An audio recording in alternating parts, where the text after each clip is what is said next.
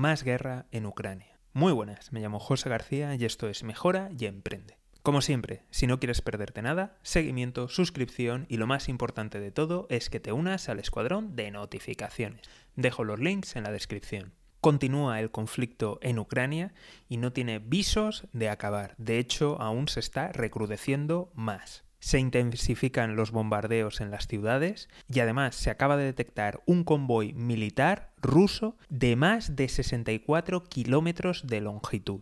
Tanques, artillería y munición. Así que parece que, la ofensiva va, va, a aumentar de intensidad y se nos rompen las esperanzas de, que, de encontrar la paz al conflicto.